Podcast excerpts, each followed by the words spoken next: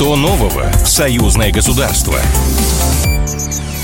Здравствуйте, в эфире программа «Что нового? Союзное государство». Меня зовут Михаил Антонов, и традиционно в завершении недели мы обсуждаем в прямом эфире с экспертами важные события, происходящие именно в союзном государстве. Это может быть политика, экономика, социальная сфера, культура, спорт и многое другое. Но перед тем, как к основным событиям перейдем, давайте несколькими строчками, потому что неделя прошла целая.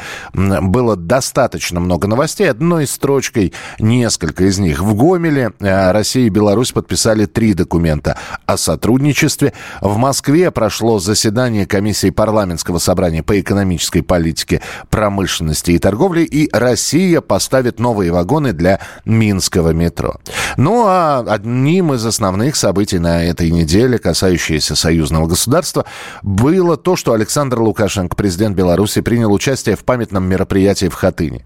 К 80-летию этой печальной, скорбной даты был построен новый музей, проведены масштабные реставрационные работы. Ну и в ходе этих мероприятий президент Беларуси ответил на ряд вопросов. Э, э, про Запад, про там, что, что на Западе есть э, политики без тормозов, включая послов западных стран. В очередной раз говорилось, что Польша по-прежнему достаточно агрессивно себя ведет и по отношению к России, и по отношению к Беларуси, готовы воевать фактически против нас. С нами на прямой связи политолог, старший научный сотрудник Института философии Академии наук Беларуси, директор Центра Северной Евразии Алексей Зерман. Алексей, приветствую вас, здравствуйте. Да, привет. Ну, Александр Григорьевич, э, он, ну, достаточно откровенно и жестко в очередной раз про Запад все сказал. И про поставки боеприпасов с объединенным э, ураном, и про то, что Запад себя ведет. Вопрос только, опять же, в том, что... А вот хоть как, как вы считаете, хоть до кого-то на Западе слова белорусского президента доходят? Ну, вы знаете, он говорит достаточно жесткие вещи в ответ. Я просто напомню, что на вопрос о поставках боеприпасов э, с объединенным ураном э, Лукашенко сказал, что в таком случае Россия и Беларусь может поставить, э, в общем-то, ядерное оружие. Это как бы такой, наверное, не совсем симметричный ответ, но логику я объясню. Ведь оружие с объединенным ураном – это, по сути, а, открытие ящика Пандоры. Затем пойдет еще что-то, и еще, и еще. То есть э, мы видим, что Запад не собирается останавливать и может продолжать вот эскалацию в плане вооружений а, и, и дальше это делать. Соответственно, нам придется отвечать, но отвечать так, чтобы это по-настоящему испугало Запад. Вот э, потому он и говорит такие вещи, может быть, на будущее, где-то забегая вперед, но для того, чтобы там услышали. Ответ будет, и он коснется безопасности уже непосредственно западных стран, а не только Украины. И здесь опять же возникает вопрос. Вот такие вот заявления, они делаются не на голом месте. И вполне возможно, это в очередной раз предостережение о том, что происходит на границах, наращивание и так далее.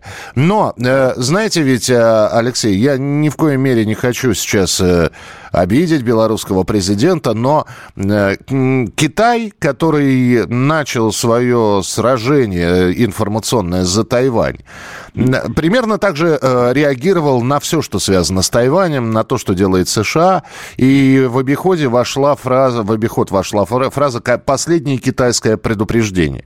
То есть угроза, но которая не реализуется. Вот э, стоит ли, опять же, тратить слова на все это? на них? Ну, вы знаете, тут, э, в общем-то, слова, да, произносят и в Беларуси, и мы знаем, и в России. Есть э, определенные политики, которые тоже говорят достаточно резкие вещи. Я согласен. За словами, конечно, должны быть действия определенные. Но вот мне кажется, что э, в случае с белорусско-российскими отношениями эти все вещи, эти слова, не могут э, превратиться в реальные действия. Потому что, допустим, инфраструктура для размещения того же ядерного оружия, она в Беларуси есть. Допустим, размещение их на э, вот этих специзделий с ядерными боеголовками на э, самолетах тоже это все возможно. Белорусские летчики уже имеют эти навыки обращения э, с подобным оружием. То есть на самом деле, кроме слов, мы видим, что определенные действия, подготовка совершается. Единственное, что мы не делаем это, условно говоря, резко, чтобы это не вызывало вопросов ни внутри э, страны, да, не скажем, эскалировала ситуацию, но подготовка идет. А, поэтому я скажу так. Конечно, слова нужны в качестве мер предупреждения. Нужны и действия такие а, расчетливые, спокойные. А, и если ситуация будет подходить к какой-то совсем критичной черте, конечно, понадобится уже и что-то более осязаемое. Но пока, слава богу, этого нет. Но будем, и, да. может быть, лучше бы, чтобы не было. Будем считать это отрезвляющим фактором. Спасибо большое. Алексей Дзерман был с нами на прямой связи. Политолог, старший научный сотрудник Института философии Академии наук Беларуси, директор Центра Северная Евразия. И еще одна новость. Борис Грызлов э, посетил 30-ю Минскую международную книжную выставку-ярмарку. Э, посол ознакомился с экспозициями как белорусских издательств, так и иностранных государств, участник Э, участников. Ну а у нас на связи руководитель 30-й Минской международной книжной ярмарки Сергей Кайкин. Сергей Вадимович, добрый день, здравствуйте. С юбилеем вас. А, добрый день. Немножко некорректная информация. Я не руководитель Моск... Минской книжной ярмарки, руководитель Московской книжной ярмарки. А, Московский, да, а конечно. Минске... Да. Да, в Минске мы организуем стенд России, стенд почетного гостя, э, чему мы очень рады. А чем будете удивлять в этом году? Собственно говоря, этот год, э, год русского языка в странах СНГ, как языка межнационального общения, и поэтому основные мероприятия настроятся вокруг э, нескольких изданий. Это современная детская литература стран СНГ, современная литература стран СНГ проза, современная литература стран СНГ поэзия. Это вот три таких больших тома антологии, да, куда вошли произведения э, авторов, ну, как уже ушедших, так и современных авторов, живущих с нами, э, которые были отобраны специалистами, проделана огромная работа. То есть вот, это, это за, за, за антология за последние сколько лет? Или, или может, веков уже? За, ну, скажем так, это скорее современная литература, да, за последние там несколько десятков лет. Угу. Угу. Вот. И также мы представляем современная, современная литература, современная русская проза и современная русская поэзия в издании в билингва, да, то есть э, русский и перевод на белорусский тут же идет. Да, это а вот, и, и издательство известное, и продукция их тоже известная достаточно. Вот, а... поэтому, да, Здесь, опять же, возникает вопрос. Э, понятно, что книжный рынок за последнее время очень сильно трансформировался, и э, появился, появилось такое направление коммерческая литература. Но то, о чем вы рассказываете, э, это, ну, в общем-то, не коммерческая, это такая, знаете, это история, это патриотизм. Но здесь возникает вопрос, Сергей Вадимович, а покупатель вот у этого всего будет? Ну, вы знаете, эти книги, э, конечно, в первую очередь рассчитаны на специалистов, на библиотеки, и мы передаем э, эти тома в различные библиотеки, в том числе в Национальную библиотеку Республики Беларусь, Союз писателей. А, но эти книги вот буквально только что изданы перед выставкой.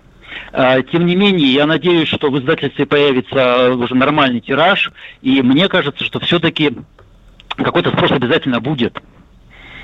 А, вот. Но в первую очередь, да, в первую очередь вы правильно сказали, что это история, и это очень интересно будет для специалистов, очень интересно будет для переводчиков в том числе. Вот, ну, а, в основном, конечно, история. Ну и, конечно, для себя э, открывать э, каких-то новых писателей или, или писателей, которые, как вы абсолютно точно сказали, уже ушли, но э, они для многих неизвестны. Э, здесь вопрос, опять же, у нас буквально минутка рекламы. Насколько нужна вот реклама, насколько нужно продвигать эту продукцию, на ваш взгляд? Или вы считаете, что хорошая литература, она сама найдет дорогу к своему читателю? Хорошая литература, несомненно, найдет дорогу к читателю, но это не значит, что продвигать не нужно. Продвигать нужно обязательно. И здесь э, очень много зависит буквально от всех. От издательств, конечно, от авторов, конечно, а, которым тоже интересно продвигать себя, да, и в своих социальных сетях и так далее. Выставки книжные, несомненно, прекрасный инструмент продвижения.